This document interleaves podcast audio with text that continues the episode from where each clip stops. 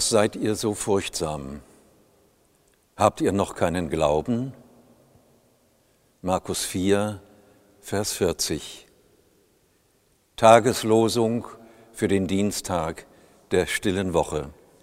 Fragt einer, alles im Griff? Antwortet man gern, alles im Griff. So hätten wir das Leben am liebsten, mit der Betonung auf alles.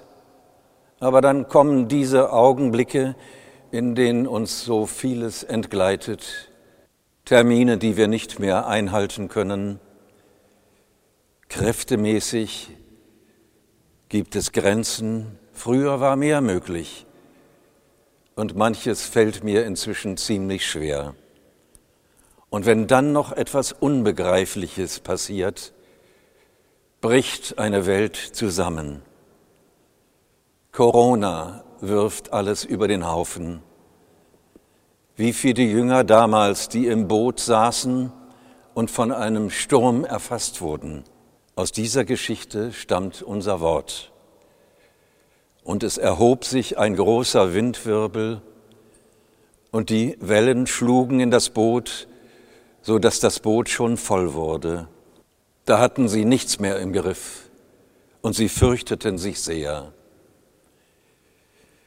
Vielleicht erinnerten Sie sich an diese Gefahr, als Sie dann am Ende mit Jesus auf das Kreuz zugingen. Es war diese Passionszeit, in der Sie nichts mehr im Griff hatten. Auch der Glaube entglitt Ihnen. Und Sie wollten sich nur noch verkriechen, statt weiter bei Jesus zu bleiben. Es gibt diese Zeiten, die uns furchtsam machen nichts mehr im Griff, bis dann doch die Rettung kommt. Das Machtwort, das alles wendet.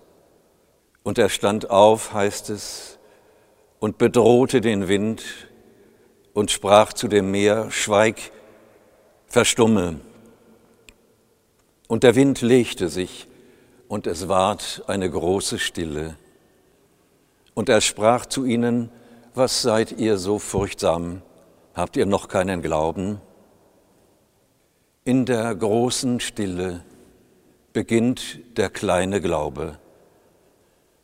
Unter dem Kreuz wurden die Jünger still und dort begann ihr Glaube. Mitten in der stillen Woche spüren wir, auch wenn wir uns nur entsetzen können, greift doch einer ein. Ich befehle meinen Geist in deine Hände, sagt Jesus zuletzt. Und dann erlebt er sein Ostern, dass sein Vater alles im Griff hat und Leben schenken kann und auch uns retten will und uns mitnimmt und uns nach stürmischer Fahrt in den Hafen führt.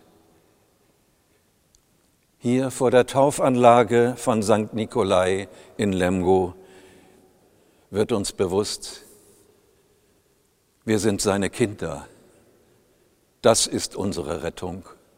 Und so segne und behüte uns Gott, der Allmächtige und Barmherzige, der Vater und der Sohn und der Heilige Geist. Amen.